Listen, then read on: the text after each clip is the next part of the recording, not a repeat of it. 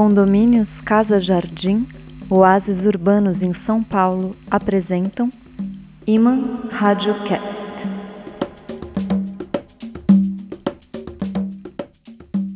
Alô, áudio misteriosos, alô, podlovers, alô, rádio amantes da poesia e da lenda.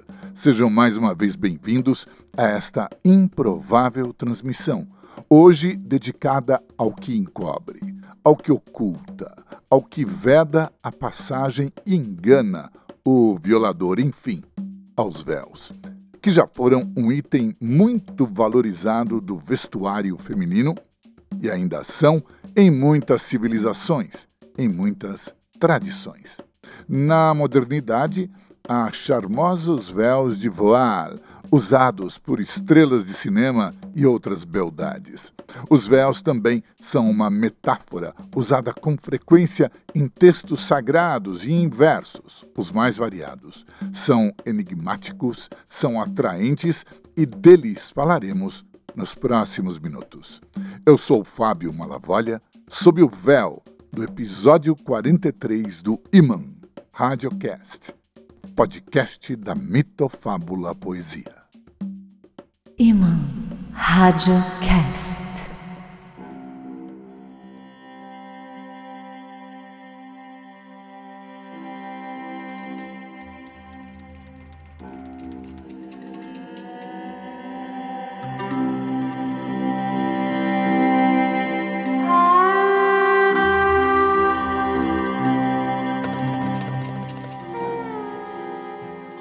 Havia uma porta, da qual não achei a chave afim.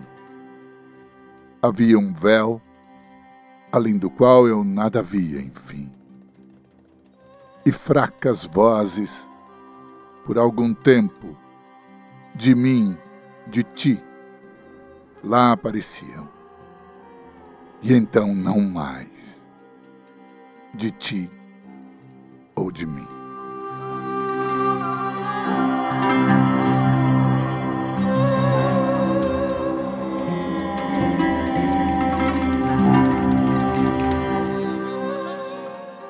Este foi o Rubai, número 32 de um livro famoso demais, o Rubaiyat, de Omar Khayyam, ou melhor, de Omar Khayyam e Edward Fitzgerald, autores distantes 600 anos um do outro. Saboreiem este relato, áudio curiosos. Rubai é uma palavra árabe, quer dizer quadra, poema de quatro versos. Khayyam Nascido em Nishapur no ano de 1048 e morto em 1131, foi um grande astrônomo e matemático da antiga Pérsia. É dele o mais célebre estudo de álgebra anterior aos tempos modernos. Mas no Ocidente, ele é um ícone literário, graças ao escritor inglês Edward Fitzgerald, que em 1859 verteu algumas dezenas dos cerca de mil rubais deixados pelo persa, que também era poeta. Mais que uma tradução, foi uma recriação de versos com um certo gosto oriental. Só que aquele perfume exótico, digamos assim, o erotismo de certas passagens, a exaltação do amor e do vinho, fizeram que o livro se tornasse um sucesso naquela Inglaterra moralista dos tempos da Rainha Vitória. Hoje, este mix de Khayyam e Fitzgerald é conhecido no mundo inteiro. E, na verdade, sob a sua aparência hedonista, ele fala de forma velada de temas caros às doutrinas do Islã, entre as quais se exalta muito o que se esconde por detrás dos véus.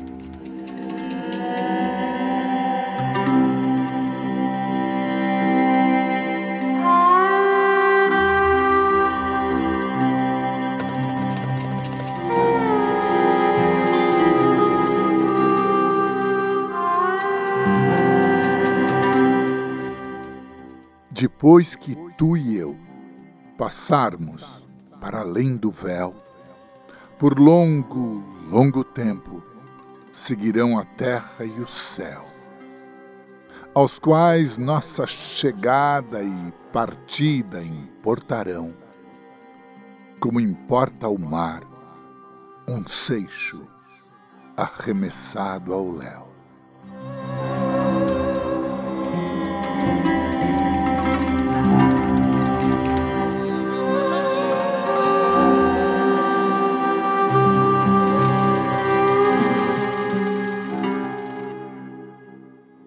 Essa foi outra quadra do Rubaiyat, a de número 69, que também menciona o tema do nosso podcast.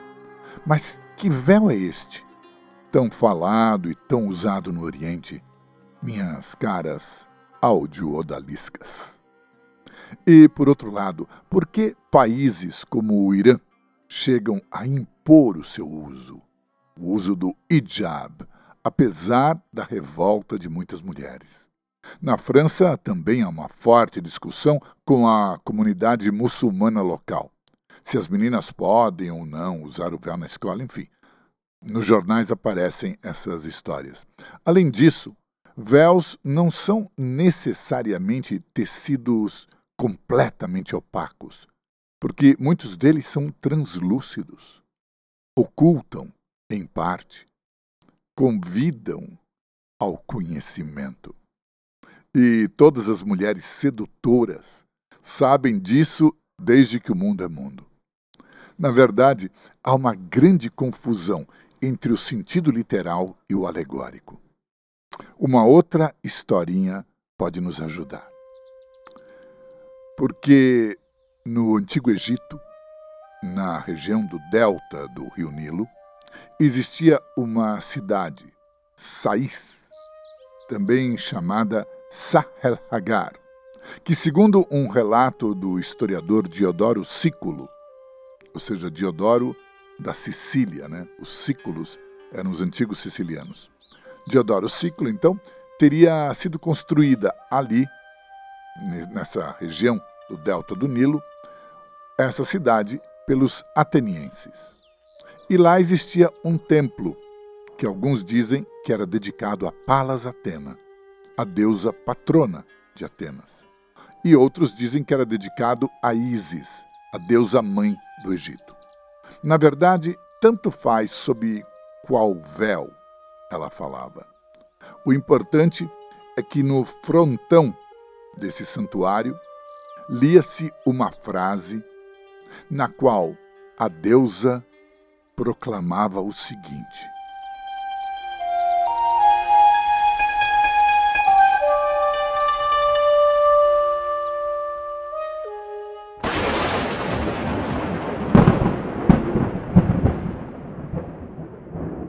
Sou tudo o que foi, tudo o que é e tudo o que será. E nenhum mortal jamais levantou o meu véu. O fruto que gerei foi o sol.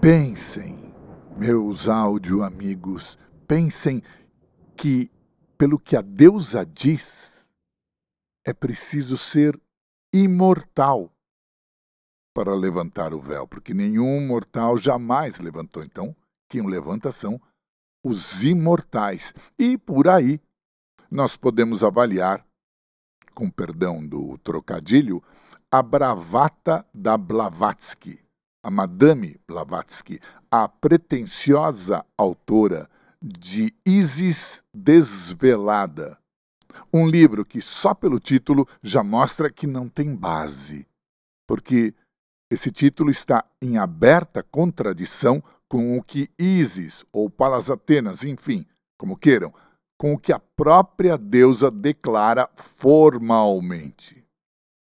Mas o que nos interessa aqui é que, se a deusa é tudo, como ela mesma diz, eu sou tudo que foi, tudo que é, tudo que será, e se ela está oculta sob um véu, conclui-se, consequentemente, que tudo também está encoberto por um véu. especialmente o que é mais precioso, mais belo, mais sagrado.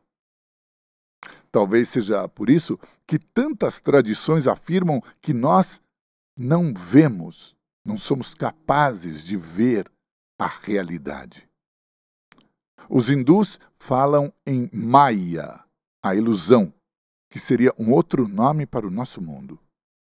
Os budistas dizem que a verdadeira forma do universo é a de uma montanha, o Monte Meru, cercada por diversos tipos de reinos ou mundos. E aquilo que nós vemos, galáxias, tudo mais, é completamente equivocado. Já pensou nisso? No Islã existe algo parecido, que é a montanha do Kaf, que seria o eixo do mundo onde vive o pássaro misterioso, o roca ou a fênix. E nós temos também a conhecida dança dos sete véus. E o que se esconde debaixo do sétimo véu, não? E os poetas que traduziram com as suas palavras como este mistério aparecia a eles. Cazuza, por exemplo, o compositor, no comecinho da letra que fez para a canção Solidão que Nada.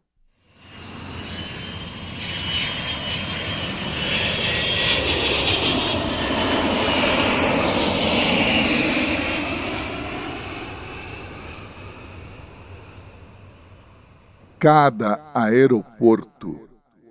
É um nome num papel, um novo rosto atrás do mesmo véu.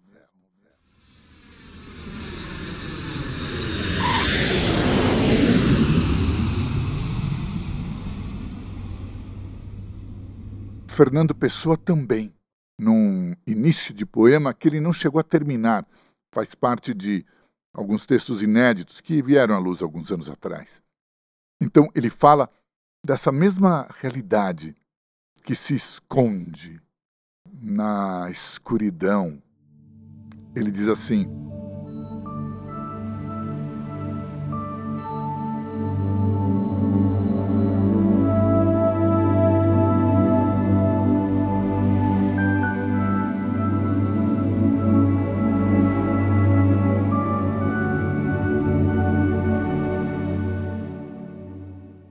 Leves véus velam, nuvens, vãs à lua, crepúsculo na noite. E é triste ver, em vez da límpida amplitude nua do céu, a noite e o céu a escurecer.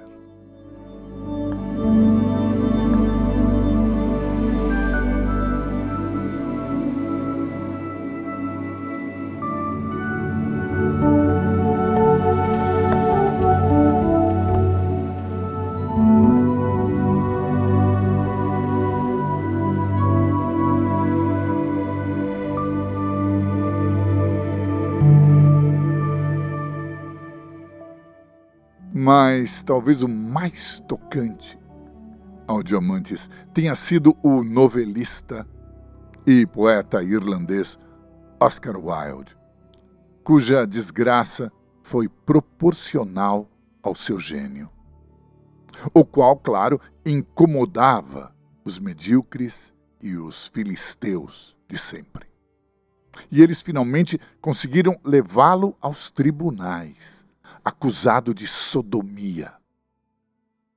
Abandonado por todos, exceto por um punhado de amigos que recusaram as hipocrisias vitorianas, rejeitado até pela esposa e os filhos que pediram em juízo para mudar de sobrenome.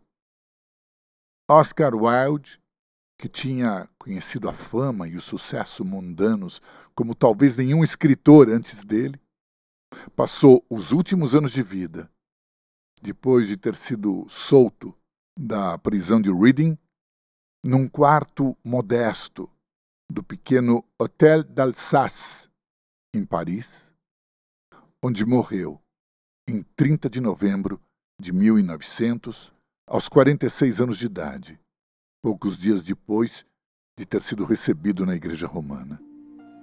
E num dos seus últimos poemas, quase um testamento, ele escreveu assim: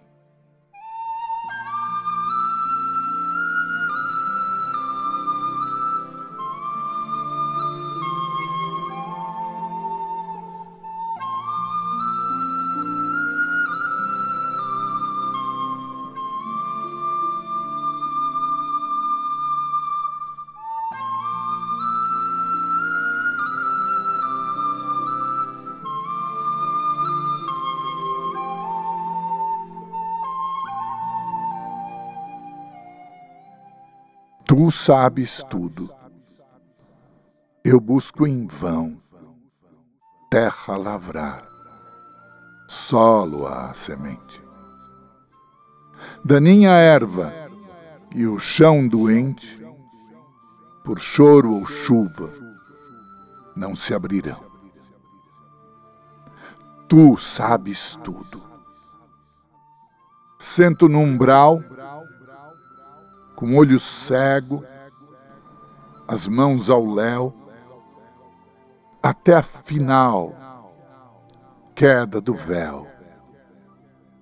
E a hora, enfim, que abre o portal. Tu sabes tudo. Não vejo nada. Oro por não viver em vão. E sei que nós, noutra ocasião, nos acharemos na eterna estrada.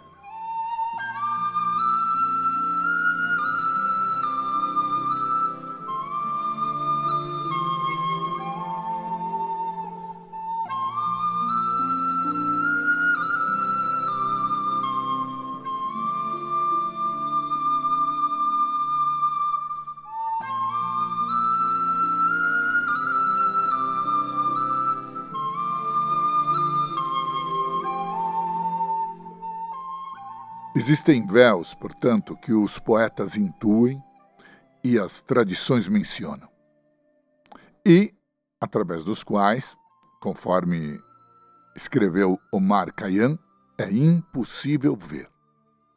Apesar que o poeta inglês Percy Bysshe Shelley escreveu que a poesia ergue o véu da oculta beleza do mundo e muda objetos familiares como se familiares não fossem.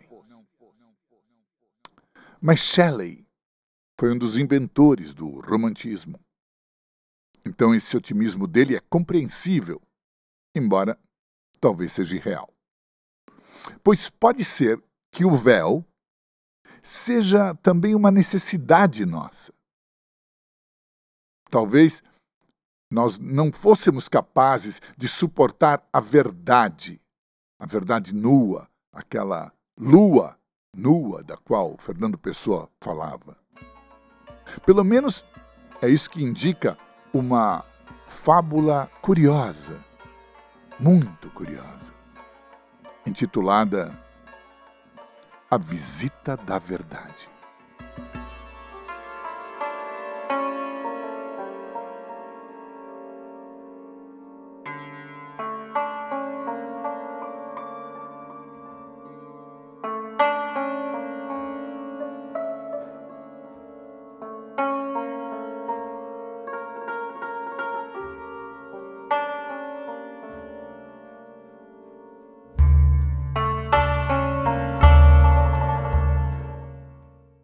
Conta-se, mas Alá é o mais sábio.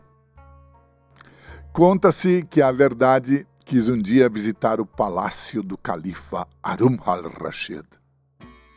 E como a verdade é nua, segundo o dito popular, foi assim que ela se apresentou nos portões do castelo. Os guardas, ao verem aquela mulher despida, foram perguntar quem era e souberam que se tratava da verdade e que ela desejava visitar o palácio.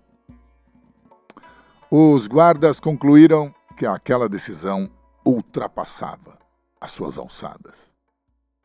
Assim, foram consultar o chefe da guarda, que, por sua vez, resolveu consultar o vizir, que, enfim, consultou o próprio califa. E este, ao ouvir o pedido, quase teve um ataque. O quê? A verdade? Quer entrar aqui dentro? Você tá louco? Quer acabar com o meu reino? Mandem-na embora imediatamente. E assim a verdade foi informada que não poderia entrar ali e teve de ir embora. Mas apesar de ter sido expulsa, ela ainda queria conhecer a casa do rei. Então, resolveu se disfarçar. Se cobriu com uma pele rude de animal, sujou o rosto com fuligem, com cinzas, desgrenhou os cabelos, tomou um feio cajado nas mãos e, andando como uma velha horrenda, se apresentou novamente na porta do castelo. Os guardas, ao verem aquele personagem desgrenhado, foram perguntar quem era e o que desejava. E ela lhes disse que era a acusação e que queria visitar o palácio. Os guardas concluíram que aquela decisão ultrapassava as suas alçadas. Assim, foram consultar o chefe da guarda, que por sua vez resolveu consultar o vizir, que enfim consultou o próprio califa, e este, ao ouvir o pedido, mal conseguiu conter a raiva. O quê? A acusação? Aqui dentro, você por acaso bebeu? Quer que terminemos todos num tribunal ou na cadeia? Mandem essa mulher embora imediatamente. E assim, a verdade, vestida de acusação, foi informada que não poderia entrar e teve de ir embora. Mas, embora tivesse sido expulsa, pela segunda vez, ela ainda queria visitar a casa do rei. Então, pensou num novo disfarce. Colocou um vestido magnífico. Cobriu-se de pérolas e pedras preciosas. Encimou os cabelos com uma coroa inultrapassável pôs sobre o rosto um deslumbrante véu. E trajada desta maneira, se apresentou na porta do palácio. Os guardas, ao verem aquela dama de nobre aparência, foram perguntar quem era e o que ela queria. E ela lhes disse que era a fábula e queria visitar o palácio. Os guardas concluíram que aquela decisão ultrapassava as suas alçadas e assim foram consultar o chefe da guarda, que por sua vez resolveu consultar o vizir, que enfim consultou o próprio califa. E este, ao ouvir o pedido, ficou extasiado. O quê? A fábula. Aqui? Que maravilha! Mandem tocar as trombetas. Recebam-na com todas as honras. E foi assim que a verdade, sob o véu da fábula, conseguiu entrar no palácio de um tão poderoso monarca.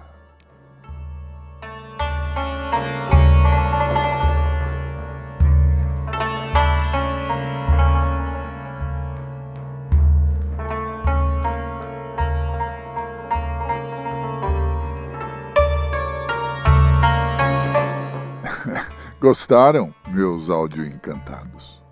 Devemos essa elegante fantasia à inspirada pena de Mal Batahan, o célebre alter ego literário do contador de histórias brasileiro Júlio César de Melo e Souza. E, pelo que ele nos conta, esse véu da fábula esconde a verdade. Coisa que, como dissemos, talvez seja muito boa também para os guardas, para o seu chefe, para o vizir, para o califa.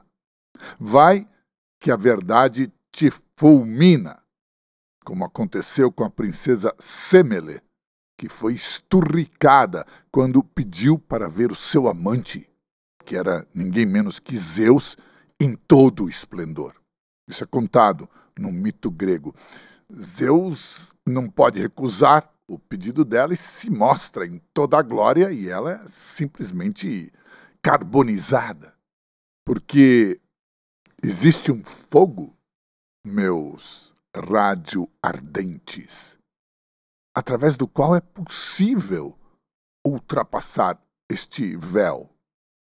Ver, enfim, a realidade tal como é, sem intermediários. Mas isso parece que demanda muito tempo e esforços e não é isento de perigos. Pois quem mexe com fogo, como todos sabem, pode se queimar.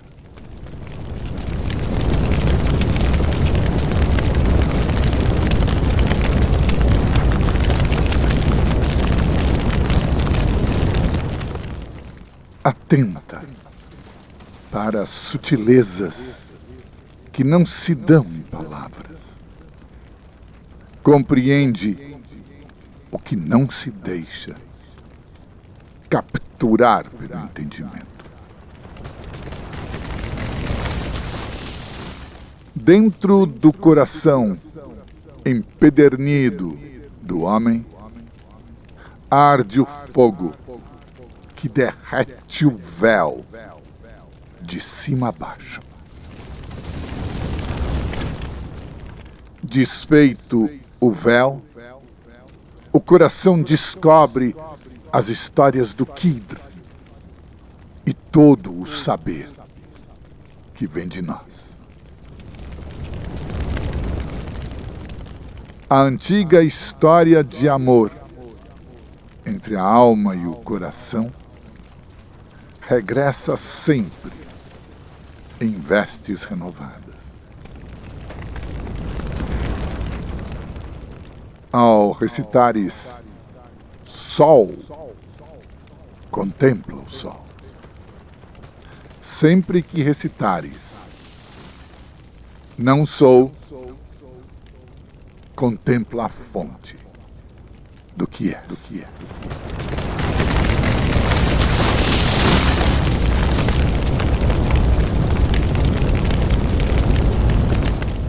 Estas são palavras do grande poeta, mestre sufi e místico islâmico Jalaluddin Rumi, fundador da Ordem dos Derviches Rodopiantes.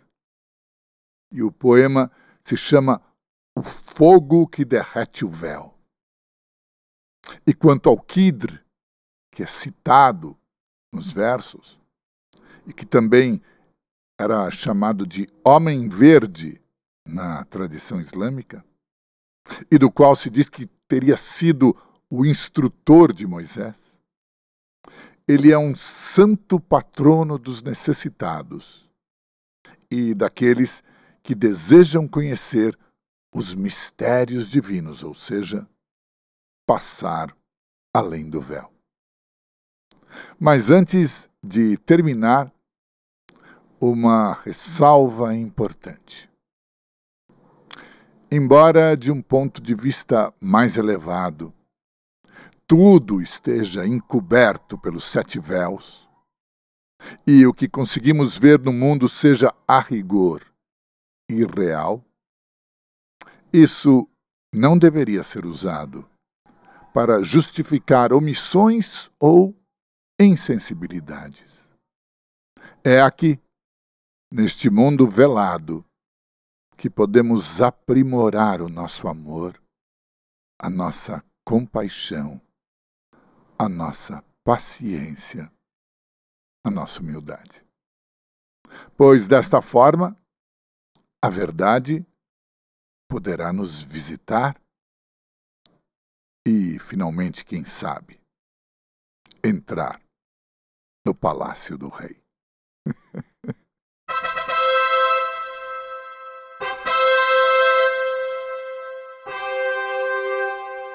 e, por fim, mais ainda velados pelas palavras dos poemas e do conto, louvamos o claro mecenato dos condomínios Casa Jardim, da construtora Sidincorp, que fundamenta esta produção.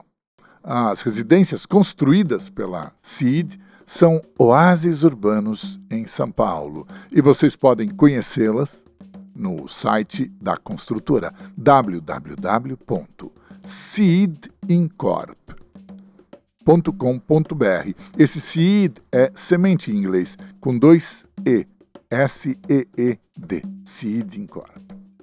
No mundo da publicidade, a gratidão virou negócio. Mas aqui, no nosso mundo, o negócio é a gratidão. Então, obrigado, Cid Corp, obrigado ao Diamantes, e tudo que, apesar de estar velado, misteriosamente permite que estejamos aqui, neste espaço de poesia, fábula e paz. Imã Rádio Cast.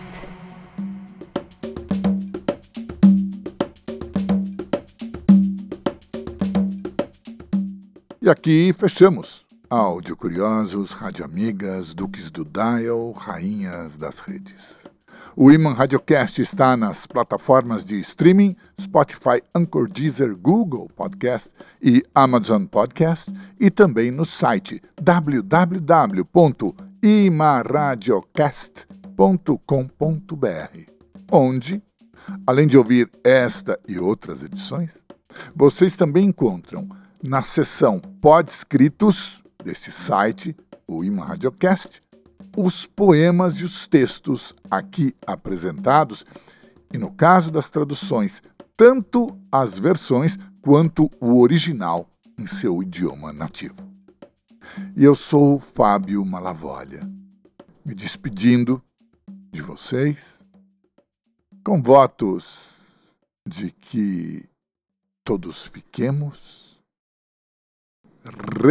reveladoramente. Bem, tchau, tchau.